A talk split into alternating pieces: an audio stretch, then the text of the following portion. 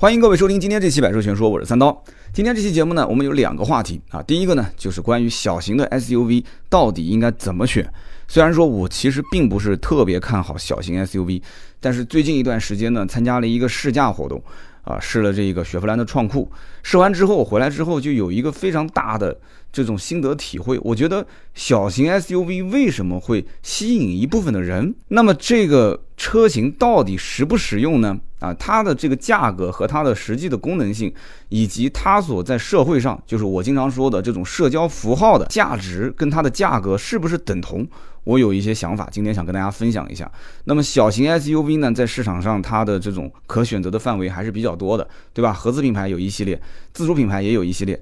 定价的区间呢，差别也蛮大的。合资品牌的小型 SUV 基本上是十到十五万的区间，自主品牌的小型 SUV 基本在五到十万上下啊，甚至还有那种更小的叫 mini 型的 SUV 啊，就比方说像什么吉利远景的叉一啊，瑞风的 S 二 mini 啊，定价更恐怖啊，更恐怖，三到五万啊，就以后车都白送给你了，一辆车三到五万，一个手机都将近要八九千块钱，所以说这样的往下看啊，就整个的小型 SUV 的趋势。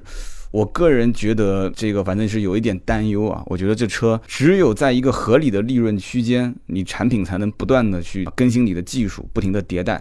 如果大家都是一窝蜂的，觉得中国老百姓喜欢买 SUV，所以我要造 SUV，所以我要用价格跟别人竞争，因为要价格跟别人竞争，所以我要找一些又小又便宜的车给大家去买。这样的话，我觉得只是一时的繁荣啊，不是长久的。那么这是第一个话题，第二个话题就是等会儿我会聊一聊关于主流品牌热销车型有哪些，也是因为前一段时间在网上呃出了一篇文章，好几个平台都在转。呃，也有自己的观点，写的都不错。就是关于六月份的时候出了一个各个品牌车型的销量，就是各款车型的销量，每一个品牌都有。那么这样的话，大家都会去评论一下，就是说怎么看？就是有些车的相关的销售数据还是非常不错的。今年的六月份整个的销量在往上涨，但有一些品牌大幅下滑啊。看了这篇文章之后呢，我也是有一些自己的想法，想跟大家分享一下。那么节目一开始呢，仍然是我们一则口播广告。人工智能已经深入我们的生活，像特斯拉的自动驾驶、谷歌的维莫、百度的 Apollo 都是汽车领域的应用，还有夏威夷的阿尔法狗出师级的微软小冰，以及智能投顾领域的理财魔方。面对资产配置的难题，人工智能把复杂的金融数据模型简化，一键配置全球资产，实时监控市场动态，智能调仓，把风险锁在笼子里。选择理财魔方，投资如此简单安全。理财魔方每笔投资都可以在基金公司的官网可查。各大 A P P 市场均可下载理财魔方啊！感谢理财魔方对本节目的支持。我们继续往下聊。那么小型的 S U V 到底应该怎么选？其实可以选择的范围很多，但是真正要是到每一个老百姓的手里面，你捧着钱啊，你捧着一个十来万，你说我想买一辆车啊，我其实呢还是比较想开 SUV 的，但是我又觉得轿车好像现在优惠幅度很大，是不是？现在轿车是不是优惠都很多？其实现在的小型 SUV 的优惠幅度都比较小，一般也就是几千块钱啊，最多可能也就是万把块钱。有人讲说那是因为定价本身就不高啊，真的定价不高吗？大家好好想一想。啊，十到十五万的区间，我们就先说合资品牌。十到十五万的区间，你可以去看一看合资品牌的轿车，随便说一说。像思域这种奇葩，我们就不说了。你看一看英朗，看一看速腾，看一看轩逸，看一看明锐、朗逸、福克斯啊，包括甚至昂克赛拉，优惠幅度都不小。但是你再看一看现在合资品牌的这种小型的 SUV，其实优惠幅度都不大。什么原因呢？我觉得还是买方市场跟卖方市场的问题。就如果说小型 SUV 啊，厂家对于经销商的销售压力就是给的比较重，就是说我要给你今年定，就比方说我要给你定福特的翼博，你一个月给我卖一万辆，哗呼啦啦的生产，生产完之后呼啦啦的给经销商去压货，那对不起，那这个车子肯定是大幅降价，然完了之后就卖不出去，就就让啊，不停的让。但是厂家其实对于小型 SUV 也没有给予特别大的厚望。就是说，哎，差不多能卖个五千辆就不错了。好，他就生产个四千多台。那么经销商实际呢，全国的经销商一个月真实的话，也就卖个三千辆到四千辆。那么这样子比起来的话，产能跟它的实际销量是一比一，就几乎是一比一，它就没有必要怎么让价了，对吧？你看我卖那么多年车，其实很明显，价格调不调整，其实跟库存量的多少是有直接关系的。库存多了，自然也就是让了；库存如果是少了，我完全没有必要让嘛，所以很多人，我们插个题外话，很多人问说，刀哥，这个团购是不是价格会越团越低啊？人是不是越多越低啊？有的时候我就在想啊，其实这个道理就跟我刚刚说的是一样的，团购并不代表人越多越便宜，而是你团的车越冷门，你团的车越是那种不太好卖的，然后厂家的或者经销商的库存车，你的价格就是越低。你越能帮这家店的滞销车消耗掉，那这个车价格肯定都是难以想象的。但是，但是你要如果团购团了一批，全是买那些最畅销的型号。最畅销的颜色，你找了这样的一批人到 4S 店，4S 店的老总肯定是抓耳挠腮啊，就觉得说你怎么带了这么多人过来？这车我本身就没货啊！你比方带他们去买本田思域，对吧？你带了一批人，能不能不加价，再给我让两万？销售经理肯定心想，车要让两万，我还卖给你们团购干什么呢？我站在门口大街上随便拉一个经销商，随便拉一个人，我告诉你这车我两万卖给你，让两万卖给你，你出去倒一手还能挣钱。所以说这种事情呢，有的时候。很多人想不通啊，想不开，其实是一个很简单的道理嘛，就是一个市场上最基本的一个规则，对吧？买方市场还是卖方市场？合资品牌目前来讲的话，你看啊，刚上市的日产的劲科这个车，有人讲价格定高了，但是你看，马上后面日产终端肯定是后期要给一些优惠的，而且这个价格人家是瞄着谁？是瞄着本田的 XRV 跟缤智。对吧？XRV 跟缤智是怎么定价的？它是怎么定价的？以前是用自家的逍客去跟这两个车打，但是呢，有一点点感觉是自降身价，因为逍客比它要大一些。现在好了，上一个劲客啊。那么还有一类车，就比方说像吉普的自由侠。这个车呢，很多人其实也问过我，但是呢，我不知道最终有没有买回去啊。就是网上说这个车不好的也有很多，说这个车变速箱不行，垃圾，这个车就是卖给那些不懂车的人，对吧？买个壳子啊，四不像啊，怎么样怎么样？但是呢，我在公司楼下也看到过这个车，我在我们小区里面也见过这个车，对不对？你说不好，你说不好，这个车现在六月份销量多少？三千多台。有人讲三千多台算什么？三千多台又不算什么非常好的销量。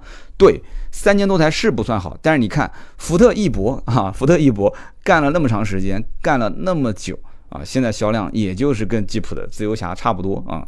吉普家里面还有两台合资品牌的车，一个指南者，一个自由光，卖的也不错，对吧？指南者八千多，自由光六千多，这个销量其实对于他自己来讲的话，我觉得啊，就吉普的领导应该讲是要升职了啊，应该是要升职了。就是这个还不还行啊，还行，家里面至少有一个将近快要过万的销量的车。吉普什么品牌？你想一想，哈，就当年就是全部都是进口车的时候，那你说过万，那基本上是天方夜谭啊。所以合资以后呢？这个小型 SUV 自由侠，我觉得是这个市场上的一股清流啊，就是喜欢的特别喜欢。有些人确实是网上讲的没有错，就是他不太在乎什么驾驶感受，只要这车能开得动就行了啊。我我不太在意那些什么啊换挡的平顺性啊，什么换挡的逻辑很聪明这些东西，那是你车评人的东西，你车评人怎么评跟我没关系。哈，我就是喜欢这个造型，我觉得配得上我的气质啊，配得上我的平时的。啊，穿着和品味那就行了啊。那有些人就是这么认为的啊，而且有些人其实是这样的，就是女孩并没有什么特别的发言权，但是偶尔女孩说那么一句话，说哎这车挺漂亮的，男孩心想哎媳妇儿都同意买了。那我还有什么好纠结的呢？我也想买一辆吉普，对吧？男人都喜欢。完了之后，这个女孩的父母给钱，反正但女孩父母给钱，他也说不错，就买了吧。很多都是这种状况，买完之后，老婆开开，老公开开，啊，都是这样。那么还有一些小型 SUV 啊，合资品牌的，比方说像铃木的维特拉，我有一期节目是专门是说过这个车。维特拉其实综合素质是比较高的，但是呢，这个品牌本身是减分的。为什么呢？铃木本身它整体的销量，就这个品牌在中国。整体销量每一辆车基本都没有超过两千台的啊，就每个每每一个月每一台车每个月都是一千多一千多，甚至几百台几百台，所以这个品牌本身是在中国很多老百姓心目当中要为它买单，要稍微心里面掂量掂量。这个产品其实本身素质还是可以的啊，就是我前面不说了嘛，就某车评人开的就这车，也去专门花了将近一个小时的时间讲解这个车，我看那个视频说的。那真的是有感而发啊，因为毕竟是自己用人民币投票买的车。那我其实给他评价也是这样子的。但整体来讲呢，铃木正是因为卖的不好，所以铃木是想指望这个车挣点钱。这个车也是目前铃木家族卖的算，我看一下销量啊，应该也是铃木销量当中最好的吧。那么这样的话，他是指望这个车挣钱，但是指望它挣钱得怎么办呢？就得把高配车型推给消费者。大家都买最低配的，那就不挣钱啊。最高配的就多那么几个配置，但是能多好几万块钱，那肯定是挣钱的嘛。可是对不起，真正是为铃木维特拉顶配或者是中高配买单，我觉得很多人还是会犹豫的。小型 SUV 就算是高配，配置都很低啊，这就是一个最大的问题点。那么市面上还有一些什么车呢？还有一些车就是两个品牌用同一个平台，我一说估计很多人就应该很清楚了。比方说像二零零八。啊，或者说像这个 C 三 X 二啊，就是一个是标志的，一个是雪铁龙的，那他们俩的平台都一样，对吧？换个标，然后造型稍微改一改。那么还有一个呢，比方说像起亚的 KX 三，现代的 RX 二五，虽然说这两个车现在基本上销量都很一般啊，但是他们也是同平台的。再比如说我这一次出去试驾啊，参加雪佛兰的活动，开的就是创酷。我讲今天的这个话题，关于小型 SUV，其实也是由。创酷这个小型 SUV 有感而发，当时在试驾的过程当中呢，呃，我试这个创酷，就前两天是试的探界者，然后呢，其他的这车队里面的人就觉得说不太公平啊，因为这个是抽签随机的，那么我前两天是随机了随到这个探界者，我也知道我们一共是七天，将近八天的试驾，我不可能从头到尾一直都开。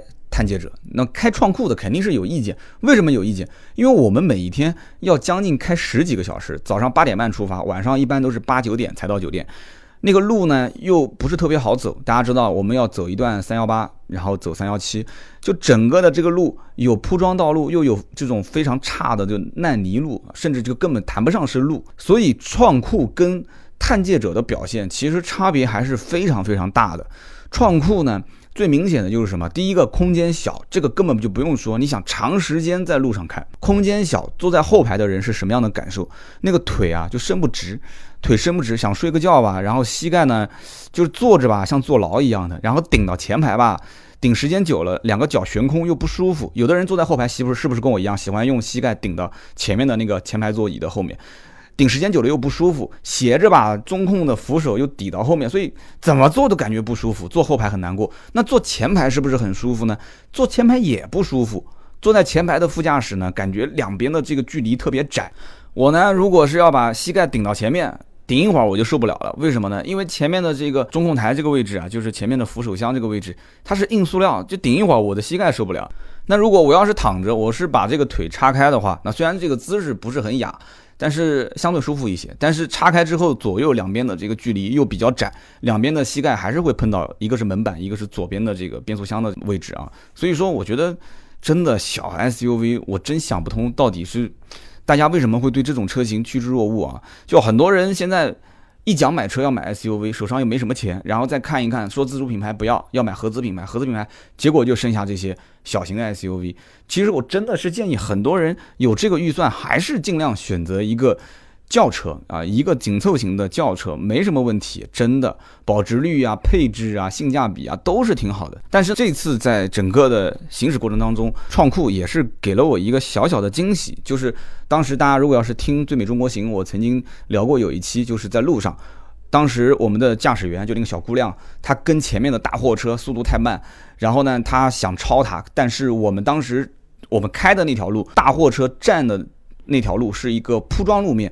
那么左边是一个非铺装路面，我们要超他的车，那必须得从左边超。但是左边跟我的现在的这个所行驶的铺装路面呢，大概有一个目测大概十公分左右高度。当时呢，他就不管了，说反正也不是特别高，叭一个方向转下去之后，我们就把那个货车给超了。结果超完以后呢，上不来了。也不是上不来，就是小姑娘就不敢上了。为什么？因为当时我们目测应该是十公分以内，但是实际看那个高度是不止十公分的，也可能是我超的时候可能也就十公分，但往前开了一段距离之后，上下的高度差差的比较高。但是当时我下车之后，我目测它的前面的接近角以及整个的创酷的底盘的一个最低的离地间隙，我发现好像勉强可以上来，所以我当时就给他指挥。而且我们当时开的那个创酷是一个四驱版本，哎。只要前轮稍微搭一点点路牙，它那个前面的头不就扬起来了吗？它一扬起来，哎，再往前轻轻的给一脚油门，很明显打滑的时候，它四驱会分配动力，然后车子就很顺利的就上来了。就这一点让我感觉小型的 SUV 啊，它是有一点优势的。可是你为了这一点点优势，让我们整个的十来个小时的这个路途啊，就感觉特别的不舒服。就这一点，我觉得是要吐槽的。小型 SUV 如果一家人真的是想开这个车，啊，长期长途旅行，我真的是强烈不建议。就今天我说的所有的这些小型 SUV，我都不太建议去买。还有就是两个品牌用同一个平台的是谁呢？比方说像本田的 XRV 跟缤智，那很多人其实也都知道这两个车卖的不错，对吧？销量基本上是小型 SUV 数一数二的。XRV 跟缤智的1.5是地球梦，但是1.8不是。很多人也是很期待说，哎呀，如果1.8是地球梦，那我肯定就买1.8了。但真的是这样子吗？我相信真的就是一点八是地球梦，可能很多人也不会买。为什么？因为小型 SUV 还是一个大前提，就是你的预算是多少钱。很多人买小型 SUV 的预算其实也就是十万出一点头，过十五这个区间，或者说靠近十五这个区间，很多人其实已经是犹豫了。真的要是十五上下，我干嘛要买小型 SUV 呢？你说是不是？你包括现在刚上市的本田 CRV，最入门的价格也就是十六万多、十七万上下嘛，对吧？所以说很多人还是很纠结这件事情。这些车当中，其实每个车都有自己的特点，也不是说谁好谁坏。我们一会儿在说销量的时候，大家自然就能听到，就是每一个车型在每个品牌里面，它所占据的地位啊，它所实际的销量到底是多少。你实在不会买车，其实我给的这种建议是什么？就是跟着老百姓的眼光走。啊，老百姓的眼光是不会错的。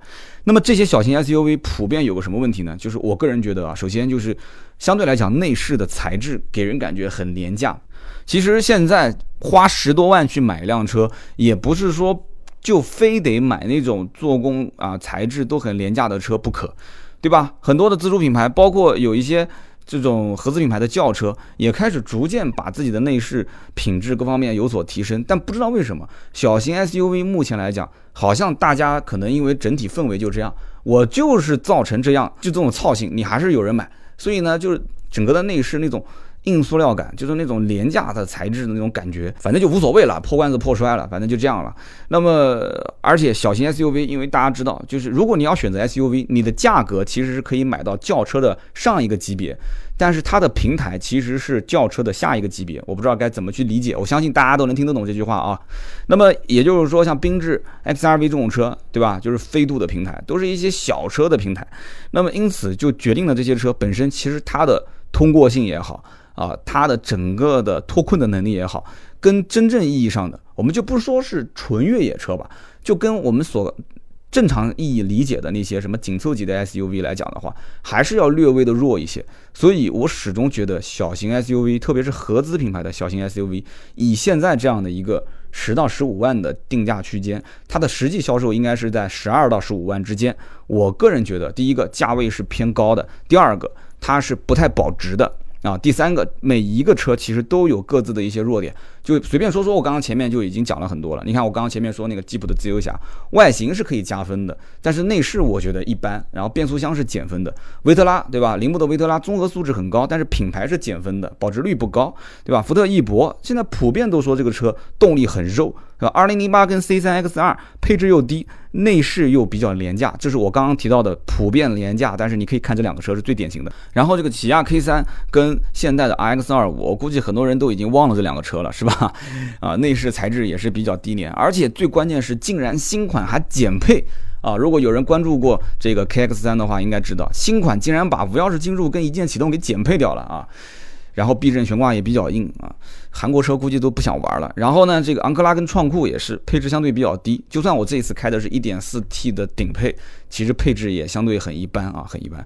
然后呢，也不保值，刹车这一次开我给我感觉就是这个整个的创酷刹车给我感觉不是特别自信，我不知道是因为车小，动力跟啊整个的悬挂各方面的调教的问题，还是说我可能开小型 SUV 开的比较少。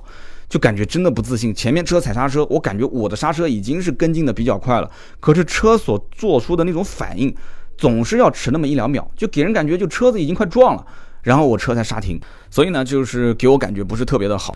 然后呢，就是 XRV 跟缤智这两个车，我之前也是详细的聊过啊，悬挂比较硬，噪音比较大，虽然说发动机确实很强啊，一点五的地球梦。动力呢不错，油耗也很低。但是这两个车，我个人强烈建议是，还是得去试一试啊，试一试才能知道这车到底适不适合自己。有的人就不能接受，比方说像我，我就不能接受本田的这种。噪音大、悬挂硬的这种感觉啊，但有的人觉得说乐此不疲啊，本田粉对吧？死忠粉丝，我呢还是抱着这个观点，就是对于家用轿车来讲的话，家用车真的是一些紧凑型的轿车是比小型 SUV 性价比要高。一会儿呢，我们去看一看，就是关于月销量的一个排行榜。大家其实也能看得出，老百姓其实绝大多数还是在选择紧凑级的一个轿车啊。SUV 呢，虽然说现在看起来是一个蒸蒸日上的势头，但是我始终认为啊，合资的小型 SUV 将来有可能它并不是自主品牌的一个对手。就虽然说自主品牌也有一些硬伤啊，有也有一些死穴，但是。我一会儿会具体分析，就是我觉得合资品牌的小型 SUV 将来遇到一些大幅度的跳水降价、官方降价，甚至有一些车型甚至不产，我都觉得是有可能的。因为这个阵营里面并不是合资品牌 SUV 的一个啊非常有优势的，就是可以持续不断的去突出自己优势的点。那么这一类车型现在目前阶段，我个人的分析是这样子的，就是说老百姓呢，就至少全中国因为。除了一线城市、二线城市，毕竟还有很多的三四五线城市，老百姓他习惯性的对于合资品牌会有一种信任，而且并且看起来现在的买车人群越来越年轻，对吧？那么小年轻呢，现在有很多都是不婚主义，有的都是结婚比较晚，就为什么要那么早结婚呢？对吧？就就是我谈对象，就是一直谈爱情、谈感情，但是永远不结婚，这种人也很多，是不是？那么这样的话，他们看似对车辆的空间是没有什么硬性要求的。他们又喜欢要有一些个性，有一些时尚感。那很多人感觉开轿车就没有什么时尚感。像我刚刚说的什么英朗、速腾、轩逸、明锐、朗逸，你告诉我哪个车给人感觉有时尚感啊？哪个车给人感觉很年轻化，对吧？其实你要开个小型 SUV，我也知道它配置低，我也知道它这个内饰材质很廉价，哎，没关系啊。车子有几个是拉开车门看我内饰的呢？对不对？我只要壳子是个小 SUV，我开出去，我觉得自己很时尚，很有特点，就 OK 了，自我感觉良好。所以呢，就很多人会觉得说，我喜欢 SUV，那我随大流，哎，我就这样，怎么样？那么今后来看的话，我个人觉得啊，就部分用户他开了一段时间小型 SUV 之后啊，他其实已经能深刻的体会到这种小型 SUV 的空间上的劣势啊。很明显的劣势，那除非就像我老婆这样的人，她就是永远她觉得我就是开小车子的，我肯定不开大车。也有啊，这一类的人也很多，很妹子，有很多妹子就是说我就要开小车。那么我们就另当别论了。那小车我也是希望今后能出一些精品的轿车了，对吧？那出不了，那没办法，就是因为小的轿车的人群，他其实想消费的欲望很大，但是小的轿车的精品车。它的实际市场上的车源又很少，结果这部分人就去买了小型的 SUV。我真的，我强烈的有这种感觉。我觉得汽车厂家应该好好的去反思一下。是不是能造一些精品的小车、精品的两厢车，甚至于精品的三厢的小车都没有问题？你把车造小一点，完了之后就很 Q 很可爱，但是这车是很精品的，对吧？内饰都是软包真皮包裹，配置很高，主动安全、被动安全，什么东西都有，我们不差钱，真的不差钱。就中国老百姓，肯定有人愿意去买单。对吧？一个虽然看上去比较小，但是很精致，而且配置又很高，做工又很精良，啊，内饰又很给人感觉很很很豪华的这种感觉。但它又不是一个豪华品牌，因为豪华品牌的溢价的这种成分比较高，对吧？我们也希望它是一个我们能买得起的合资品牌，所以这个将来一定会是细分市场。虽然现在看起来很多车已经细分的非常细了，我觉得还是有空间，而且这个空间是可以下沉的，是可以把车子小，但是就是贵。贵你也会有人买，你所以你看现在小型 SUV 不就这个概念吗？我小，我配置也低，可是呢，我是个 SUV，所以我卖的就贵，这什么逻辑啊？但是现在这个逻辑能行得通啊？那将来如果有朝一日行不通了怎么办？那就是我小，可是我比大的要豪华，对不对？我小，可是我比大的配置要高，你愿不愿意买？那很多的一线城市、二线城市停车不方便的，他愿意买，只要你的溢价不要像豪华品牌那么高。对吧？我是愿意开的。很多人他真的是不愿意开大车。那么十到十五万，我觉得真的轿车的竞争性目前来讲还是比较强的，动力够用，对吧？配置也比较好，优惠幅度又很大，保值率又很高。而且你想，小型 SUV 它并没有体现出真正的 SUV 的优势啊，坐姿又不是很高，对吧？然后通过性又不是特别好。就还不如你回归轿车，SUV 开起来噪音又比较大，空间又小，油耗又高，所以我个人觉得，就是以后的很多的用户。啊，不管是自己开也好，还是身边人买了小型 SUV 也好，时间久了，自然我觉得是会回归的。那么再往后呢，就是说说自主品牌的小型 SUV。自主品牌呢，你像宝骏五幺零、名爵的 ZS 也是刚上时间不久的啊，卖的还不错。东南的 DX 三啊，哈弗的 H2S、瑞虎三、长安 CS 三五、江淮瑞风的 S 三，这些都是定价基本都是五到十万的啊，有手动挡，有自动挡。完了之后呢，排量基本是一点五、一点六、一点五 T。啊，还有我刚刚前面说的，就是更便宜的，定价三到五万的，像什么远景 X 一或者是瑞风 S 二 mini，这个里面宝骏五幺零真的是一个奇葩车型。宝骏五六零当年是神车啊，就不多说了。我节目里面也曾经聊过，五幺零一上市，一下子月销也能干到三万多台。有人讲说不错啊，过三万多台。可是第一个我在想，宝骏到底能赚多少钱？这车定价本身就很低。其次就是五幺零干死的是自己家的五六零。我不知道宝骏是怎么想的，就是长江后浪推前浪，前浪死在沙滩上，这是最典型的啊。五幺零上市把五六零干死了。其实我也觉得很容易理解，为什么呢？五六零当时虽然卖得好，但是原因是什么？我觉得是开面包车的人觉得说，那我不如买一个这个车，又能当面包车，又能当家用的 SUV 的这种日常代步车，挺好，对吧？我也不能说出去玩到个旅游景点，别人都开个轿车，开个 SUV，我开个面包车，带着一家老小。总归是要有点面子嘛，对吧？所以买一个宝骏五六零。但是后来慢慢我发现并不是这样子，其实身边有一些又希望空间大啊，确实是载人比载货需求要多，但是呢又需要它便宜的，有这样的人很多。而且我走过很多的一些呃这种四五线城市，或者说是啊很少人居住的一些这种比较偏远的城市，五六零的车很多啊，很多家里面就停一辆这个车，他们就类似于呃在美国开皮卡。我不知道这个比喻可能很多人不太能接受，真的是这样。皮卡为什么畅销？他很多人住在郊区哦，住在这种乡村，他们去一趟城市，他可能要带很多东西出来啊，买很多东西，他要有很多的需求，他要拖拽很多的像房车啊，或者是怎样，他有各种各样的一些需求点。所以说五六零现在其实你看住在那些偏远的地方的人，他们到县城，他们认为就已经是去了市区了，他们要买很多东西。对不对？他们经常要出去办事，或者带着一家人出去玩也好啊，甚至他在城区里面，他可能还有一套房子啊，去去住也好，所以他的这种装载需求是比较大的。所以五六零也好啊，包括现在虽然销量没有以前那么好了，呃，自主品牌其他的一些同级别的车，我觉得将来还是会细分，产品的品质要提升，然后核心的竞争力还是要加强。中国人能不能说把皮卡普及？这个我不敢说。但是中国的现在的市场，像这种五六零价位的 SUV，以后越做越精品，价格维持在这样的一个就比较便宜的几万块钱、十万以内的区间，能买一个这么大的 SUV，我觉得以后车型一定是会越来越多啊，这是我的一个个人看法。五幺零现在月销三万多，更多的是什么？就只不过因为五幺零看起来更像是一个 SUV 了，而且定价又那么低。对吧？所以有些人愿意买单嘛。那么其次是什么呢？其次就像比方说哈弗的 H 二啊，H 二 H 二 S，H 二现在每个月销量基本也是一万多台啊，也是仅次于像五幺零这样的一个自主品牌的啊小型的 SUV。哈弗 H 二自主品牌当中卖一万多也相当不错，小型 SUV 能卖一万多很不错了。而且哈佛整体的现在增长的势头没有那么凶，H 二算是整个哈佛家族里面的。就是增幅比较不错的车型啊，其实这也能看得出，现在很多人啊，很多一些年轻人的消费，其实这个车型能体现得出现在的整个的一个市场趋势。那么自主品牌的 SUV 呢，硬伤还是比较严重的。首先就是自动挡变速箱啊，我曾经在节目里面也提过很多次。我曾经有一期节目讲，我说为什么五万块钱以下就看不到什么自动挡变速箱的车呢？就真正意义上的自动挡啊，那些什么所谓的 AMT 不算。主要原因还是中国这个汽车企业不是很争气啊，就是自动变速箱现在这个技术还是没怎么掌握。那么我们能看到的这些车当中也有配啊，比方说四 AT 啊、六 AT 啊，或者是 CVT 的变速箱，但是定价一般都不便宜。我刚刚也说了，自主品牌的这种小型 SUV 的定价一般都是五到十万，但是你如果一旦是选择自动挡，对不起，自动挡就不可能是五，不可能靠五啊，肯定是靠近十。自动挡只要是自动挡，基本都是八九十这个价位啊，可能都不能低于八，可能都都在九到十之间。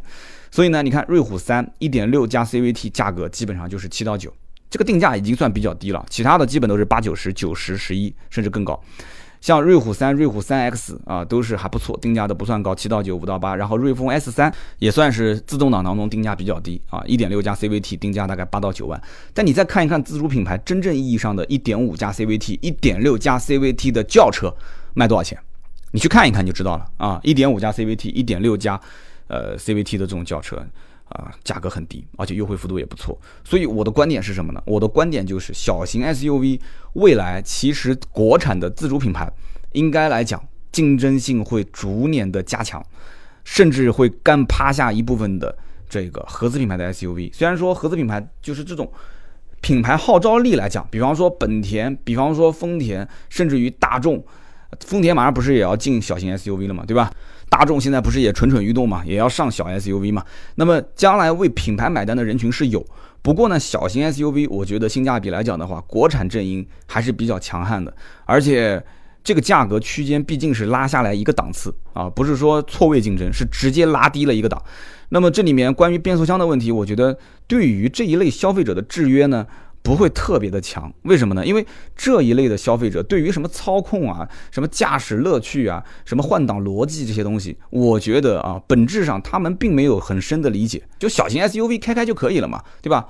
就图它一个造型，图个样子。完了之后呢，空间我也没有什么要求啊，就内饰配置这些东西我都没什么要求。有的时候我在想，买 SUV 小型 SUV 的人，那他到底图什么呢？这个也没有要求，那个也没有要求，所以未来的个性化消费，我觉得是很多人的唯一的需求点。个性化就是区别于满大街跑的那些轿车啊，我觉得它不时尚，我觉得他们烂大街，所以我不想开。这个是可能很多人以后买车的一个观点的变化。那么对于小型 SUV 来讲的话，国产自主品牌将来。多元化啊，包括在造型内饰上面的一些提升，会是刺激消费的一个点啊，会持续刺激消费。那么轿车呢和小型 SUV，我觉得对于空间没有要求的人群，在逐年的增加，对于个性化的这种追求的人，逐年的在增加，年轻化了嘛，越来越年轻了嘛，就并不是说这一类的消费者越来越多，而是现在的消费年龄层次越来越低，所以它不像我们，我们以前是什么，工作了几年之后。考虑到要结婚买一辆车，那我不能不考虑空间，对吧？可能我已经结了婚了，我开始要小孩了，所以我要买一辆车，我不得不考虑实用性、空间、配置，我恨不得这车什么都有。但是现在你还发现，其实金融贷款的手续各方面更加简单，而且对于一些什么高校应届毕业生啊，或者是在校生啊，都有那些金融的手续、金融的政策，甚至于信用卡放款的条件都很低。就随便刷刷信用卡付个首付就可以提，所以以后越来越年轻。那么这一部分人就要追求个性，你只要车子没毛病就行了啊，什么什么开的不舒服这些我都能忍，你只要没毛病。但是这只是一个阶段，以后越来会要求越高。所以呢，在小型 SUV 的这个圈子里面，我觉得以后有很多文章可以做，而且这块蛋糕应该讲还是挺肥的啊，这块蛋糕应该讲再玩个三五年。多挣点钱，汽车厂商把心思花在这上面没什么大问题，没什么大问题。好，我们也说了三十多分钟了，再说说关于主流品牌的一个热销车型。前段时间网上的这篇文章呢，我看了以后也是有一些感慨啊。上汽大众、一汽大众、上汽通用这三家仍然是汽车圈稳稳占据前三名销量的老大哥啊，正儿八经的老大哥啊。这个让我感觉啊，就是每个行业好像总是那么三足鼎立啊，就世间万物啊，冥冥中好像就是有一些潜在的联系，不知道为什么。你看你这个，只要是三个点啊，它就能稳住，对吧？椅子最少是三条腿，对吧？你才能坐得稳，那四条腿更稳，是不是？那你没说没说什么椅子是两条腿的，对不对？所以说这三个点能支撑起一个行业，我觉得这是。就是感觉是哲学的一个范围。上汽大众、一汽大众、上汽通用，感觉就是汽车圈的 BAT。BAT 大家都很了解嘛，对吧？在任何的老百姓，不管是吃穿住行，任何领域，但凡只要是流量入口，只要是有消费者，就是日活人数巨大，他肯定是要入驻这个平台啊。就就算不是 BAT 自己的公司，如果是哪个公司做的大了，那我肯定要把你给收了，是这个概念吗？啊，滴滴打车也好，美团也好，这些我都给你收了啊，必须的啊！你吃穿住行任何一方面，他要把每一个细分领域的流量入口牢牢的掌握在自己手里面，全部都吃下来之后，对吧？中国人民的吃穿住行都是要用到这些流量入口的软件啊，相关的领域，那么他们就可以。坐地起价了嘛？就是每一个人，哪怕哪怕就抽那么一毛钱、两毛钱的分红，就抽那么一毛钱、两毛钱的利润点，那这都是不得了的，对不对？就讲嘛，又要说到王者荣耀了，游戏的入口啊，王者荣耀手游，那据说卖皮肤一个月能挣多少钱？六十个亿是吧？啊，没听错啊，据说是一个月挣了六十个亿，这很夸张啊。但是这个夸张的前提是什么？是前期是他做了大量的前期铺垫工作。对吧？如果没有微信那么普及啊，如果没有 QQ 那么普及，他怎么可能瞬间把这些用户直接变成自己的游戏用户呢？你想一想，对吧？比他做的更早的类似于王者荣耀的游戏还是有的嘛？但是为什么没有普及呢？其实讲白了就是前期耕耘嘛，然后后期做细分市场。上汽大众、一汽大众、上汽通用就是汽车圈的 BAT，我们就一个一个说一说呗。那么首先呢，就是比方说通用别克，对吧？别克，别克里面卖的最好的什么车？英朗。英朗三万五千辆，六月份干趴了这个德元朗啊，也谈不上把它干趴下来了。德元朗卖的也不差啊，德元朗卖了三万二啊，就是朗逸嘛啊，有的人应该能听得懂，就德元朗。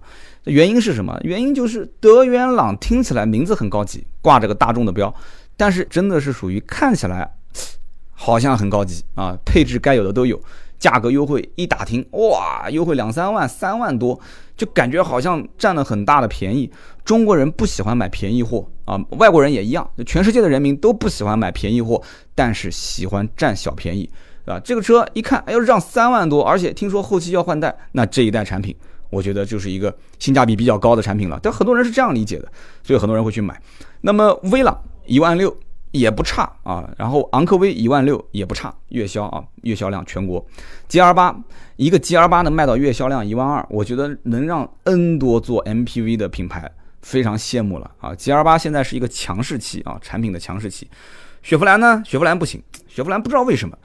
探界者这个车，你要说外形也不差，我这次在路上开，操控九 A T 也不错啊，动力也不错啊，空间也不错啊，这车怎么感觉都还行啊？月销量也就是五千多，我个人感觉探界者是属于一个，就是应该怎么讲呢？叫车红人不红啊，这个我觉得应该不对，要重新换个词，叫做叫好不叫座，或者说这是一个需要慢慢品味的车。换句话讲，也就是说它刚开始销量五千，可能老百姓不太不太了解这个车，然后开一段时间之后，很多人觉得说这车虽然看上去好像。呃，跟这个价格啊，勉勉强强算是比较符合吧。但用了个两三年，或者用个一两年，感觉这个车哎还不错，皮实耐用，没什么问题。这车可能以后的销量会慢慢的涨上来。现在一个月五千辆，我觉得厂商领导应该不是特别的满意。那么科沃兹，哎，很多人可能想不到，科沃兹是现在目前销量比较不错的车型。科沃兹现在一个月一万二啊，一个月一万二，能上一万，对于雪佛兰来讲已经非常不错了。可是。现如今，科沃兹跟雪佛兰克鲁兹两个车的总销量还不如去年啊，还不如去年克鲁兹一个车的总销量，所以整体还是下滑。嗯，我曾经也说过雪佛兰的问题，就是雪佛兰整体品牌现在调性有一个很大的问题点，就就是当年的新赛欧上市之后，就把整个车调性拉得非常低。现在我估计厂商可能都想停产赛欧了啊，就是成也赛欧，败也赛欧。再说说看上汽大众，上汽大众朗逸。啊，就我们前面提到的德源朗，朗逸三万两千辆，非常不错，这个销量啊，所以说紧凑级的轿车还是要看主流的这几个，上汽大众、一汽大众、上汽通用，三万二，仅次于英朗啊。然后呢，这个车现在整体来讲的话，也是台柱子车型啊，跑量车型，但利润呢，我估计有限，肯定是没有途观 L 挣钱嘛。途观 L 加上途观两个车，现在卖两万八一个月啊，能卖到两万八千辆。我觉得也不错了，然后就是零度，零度现在月销量能将近到两万，一万九。关于零度为什么现在市场终端销量突然猛增，看啊，我们刀妹的文章，大家可以搜索订阅号“百车全说”，刀妹专门写过一篇文章啊，讲这个里面的原因。然后呢，就是大众桑塔纳，还有包括 Polo 都是月销一万六。啊，帕萨特就连帕萨特一个 B 级车能卖到一万多台，一万三，我觉得整个上汽大众基本上也就是没什么好说的了啊，就就挂个大众的标就好卖，确实是这样的。斯柯达，斯柯达现在也不错啊，明锐八千多台，新锐五千多台，斯柯达就是没有过万的车，但是呢，我觉得啊，柯迪亚克现在也产能的问题，我觉得柯迪亚克有希望，明锐呢，如果终端再放一点价格的话。过万问题也不是特别大，所以斯柯达整体应该讲还是一个比较好的上升趋势啊。老百姓买车的话，基本上你看销量好的就这两个啊，明锐跟新锐，像斯柯迪亚克也还行。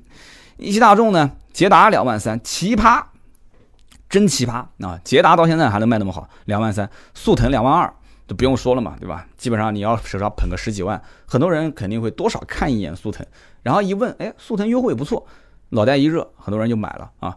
迈腾一万七，迈腾卖的比帕萨特好，然后呢，宝来一万四，高尔夫一万二，这几个都是主流畅销的。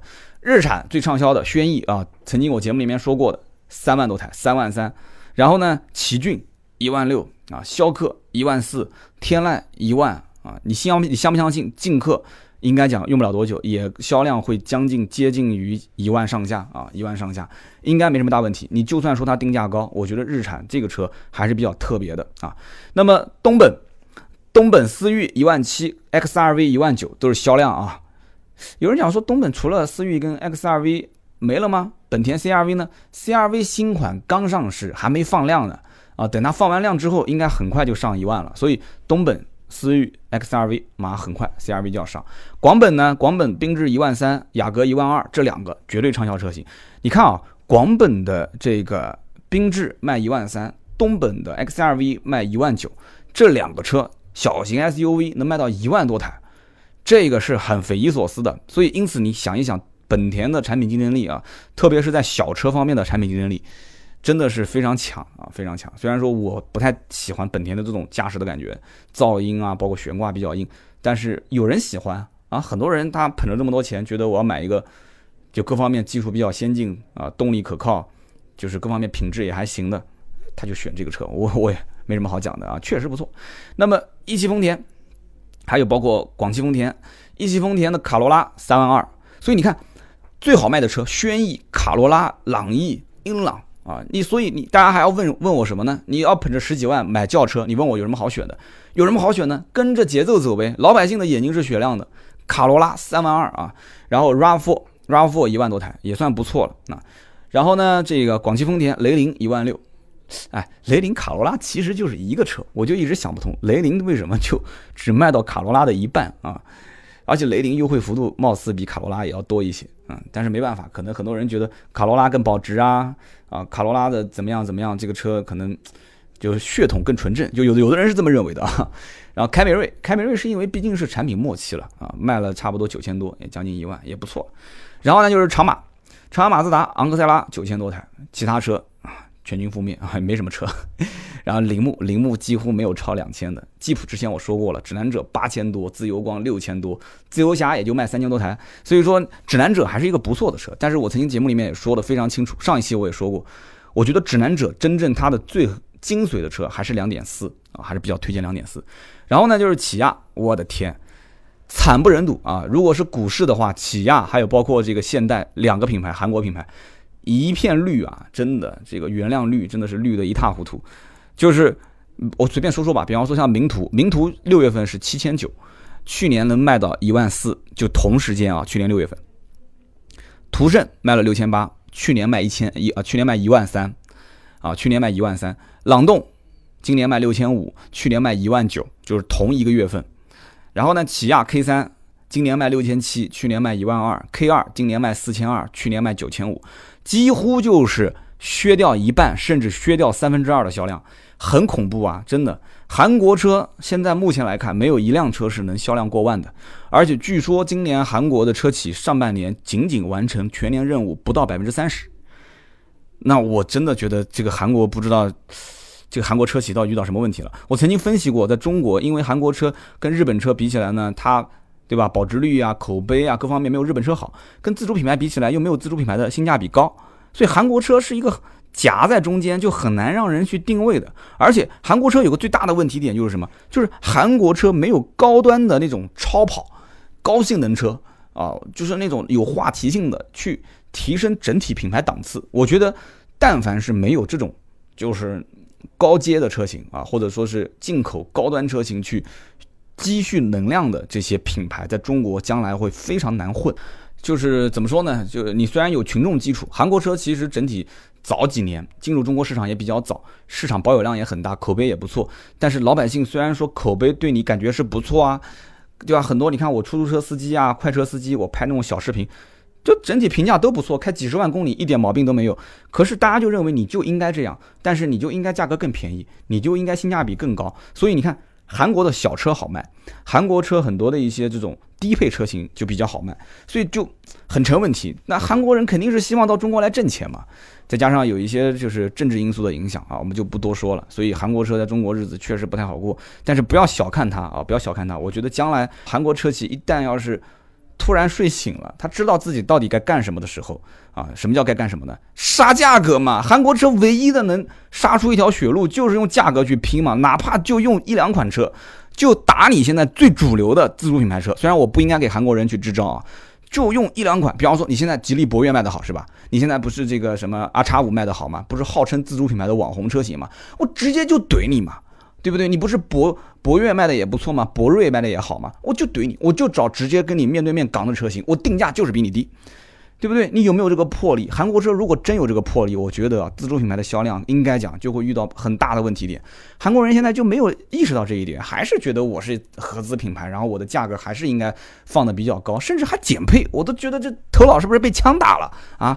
新车型上市，人家日本车企都是二次定位，都开始自己重新审视自己的这个品牌理念了。韩国人还减配，有的时候真的这韩国人 就比法国人还高傲啊！这个傲的简直是没人感觉这个 能能能能想得清他在想什么东西。就韩国车的整个的品牌调性，我觉得没有高高端车型加持，然后底下他又没把自己的身身姿姿态拉低，走性价比路线，很成问题啊！将来只有一条路。就是杀价格啊，杀出一条血路之后，啊，先把竞争对手都干干趴下，或者说至少干到最后，你你最起码能正眼看我两眼，然后我再好好的想一想，将来我该怎么玩啊？当年这个这个彼得希瑞尔过来之后，整体的设计不挺不错嘛，对不对？不知道这两年怎么回事啊？在中国市场，其实不仅仅中国市场，韩国车现在在本土，就韩国本土，包括美国市场下滑都很严重。有人讲说，那美国市场没有自主品牌去竞争吧，对不对？那么韩国本土也没什么中国车在卖啊，那为什么卖的不好呢？我觉得整体还是产品力的问题，还是产品力的问题。你说那不行，去欧洲混一混，欧洲有那么好混的吗？那欧洲人傲的连日本车都看不起，还看得起韩国车吗？有人讲那去拉美去混混，拉美人民会觉得说韩国车还是贵，再便宜一点就更好了啊。所以说就是杀价格，没什么好讲的。法国车标致雪铁龙啊，五零零八、四零零八，三千多台一个月，现在销量都是四零八、三零八的轿车呢。两千多台一个月，所以说整体来讲，日子也不是特别好过啊。雪铁龙现在就是爱丽舍卖的多一些，一个月三千多台啊，去年能卖八千多台，今年就卖三千多台，也很成问题。然后 C 三 X 二一个月一千多台，勉勉强强过千，其他都是几百台。所以雪铁龙 4S 店我真的不知道它还有没有开下去的必要啊。整体来讲，法国车更新换代比较慢，而且硬件方面最核心就是硬件方面没有什么拿得出手的技术。那么今天节目说那么多啊，关于主流品牌，我说了这么多都是一些啊相对比较热销的车型。其实我觉得啊，老百姓呢真的不会买车，你就跟着热销车型走啊，真的是这样，你跟着热销车型走不会有有什么大的问题，最起码保值率没问题，而且整体口碑应该说，那很多热销车都是什么，都是老客户推荐新客户去买，口碑度不错。买个车无非就是像这个级别家用车，就是一个代步工具，你就是皮实耐用、省钱、好保养，完了之后呢，开起来比较舒服、比较容易上手就可以了，也不要追求太多的东西。啊，不是说要什么豪华品牌的车，有品牌符号了，当然虽然也有，但没有那么重。所以我个人觉得，主流品牌这些热销车型，今天这一期节目呢，帮大家梳理一下。我也很长时间没帮大家梳理了，包括小型 SUV，我今天提的我的一些观点，不知道大家认不认可。那么大家有什么想跟我交流的呢？啊，可以在节目下方留言，你的留言、点赞和转发是对我最大的支持。同时，我的新浪微博“百车全说三道”啊，有机会大家可以关注关注。如果啊，想要是第一时间关注到我们的一些原创呢，你可以去在微信、微博搜索“百车全说”。好的，今天这期节目就到这里，我们下期接着聊，拜拜。